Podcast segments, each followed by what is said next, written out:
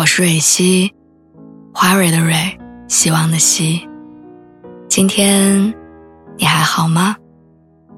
你可以在微信公众号和微博中搜索“蕊希”，每天晚上我都会用一段声音陪你入睡。听完今天的故事，祝你晚安，做个好梦。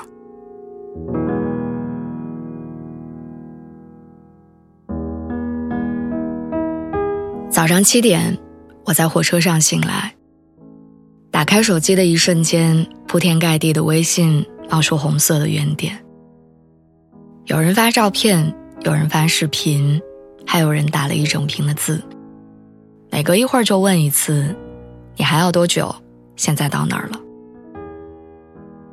二十几个小时的硬卧马上到站，终点是一场婚礼，但又不仅仅是一场婚礼。确切的说，是一次时隔多年的重逢。三十岁的我，整日徘徊于家和工作，剩下那么一点时间留下来给休息，连周末跟朋友出门都提不起劲儿。所以在此之前，我一定想不到自己会连夜赶一趟火车，只为了清晨抵达，去赴青春的约。时隔多年。我们又重新坐在一块儿，他胖的差点没有认出来，但笑声还是一样的清亮。他把短发留长，转头的时候马尾会在脖子上晃的。我呢，还是很爱哭，是整桌最费纸的那个。恍然间觉得十年很漫长，就这么让一群小屁孩儿变成了体面的大人。想想又觉得岁月宽厚，无论你走了多远多久，总有一群人记得你曾经年轻时候的样子，在他们面前不需要伪装，也不用刻意应酬，甚至可以做回十几岁的那个自己。你也会有这种感受吗？好像散落天涯的老友能凑到一张桌子上，是比中彩票还要困难的事情。我们在不同的城市工作生活，有的人放假了，有的还在加班。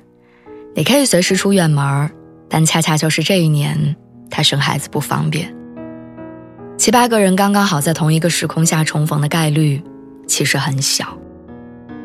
所以，越是长大，越是明白，全都看到这句话里面，终究藏了多少的曲折。因为重逢是成年人的世界里拼尽全力才能够促成的圆满。最近在 B 站上，我有刷到李雪琴的视频，来自她高中同学发起的一个挑战，从毕业照片里选择十年前要好的朋友们，重新去见。在六分多钟的视频里，他们讲到当初靠《斗破苍穹》这部小说熬过了考学的痛苦。讲起李雪琴，至今仍然怀揣着作家的梦想，然后感叹分开之后身边的朋友，就好像是撒下的一把种子，落到了各自的泥土里。最后，他们说起重逢。以前李雪琴说，她觉得世上最浪漫的事情，是相遇，那是故事的开始。可是后来，她更加确信，久别重逢。才是世间顶级的浪漫。跟爱的人重逢，才会知道当初的分开是必然还是遗憾；跟家人团聚，你才能在拥抱的时候，发现爸妈老了，会变矮，是人生的现实。而跟老朋友的相见，就是重温过去最好的方式。都说没有重逢，何谈珍惜？在岁月流逝当中。那些没有走散的人，全都健健康康的坐在一块儿，哪怕明天还是要继续面对更大的世界，但今天的我们，仍然有着不醉不归的尽兴。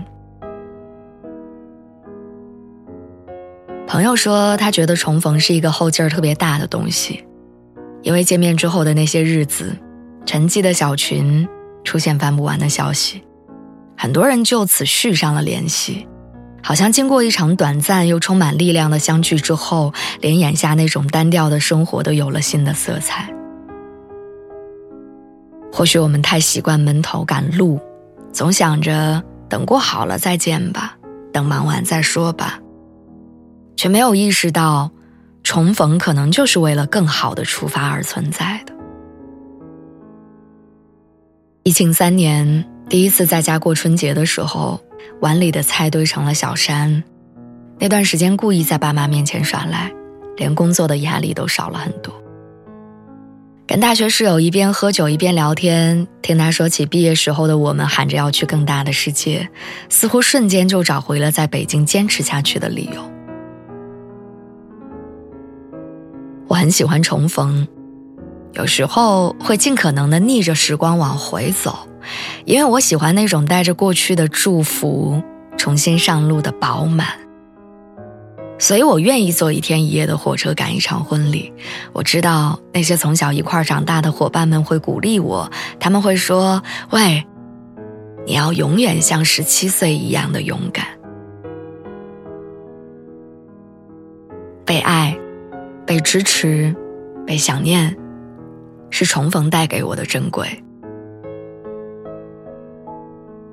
有发现吗？人们不会特意记录。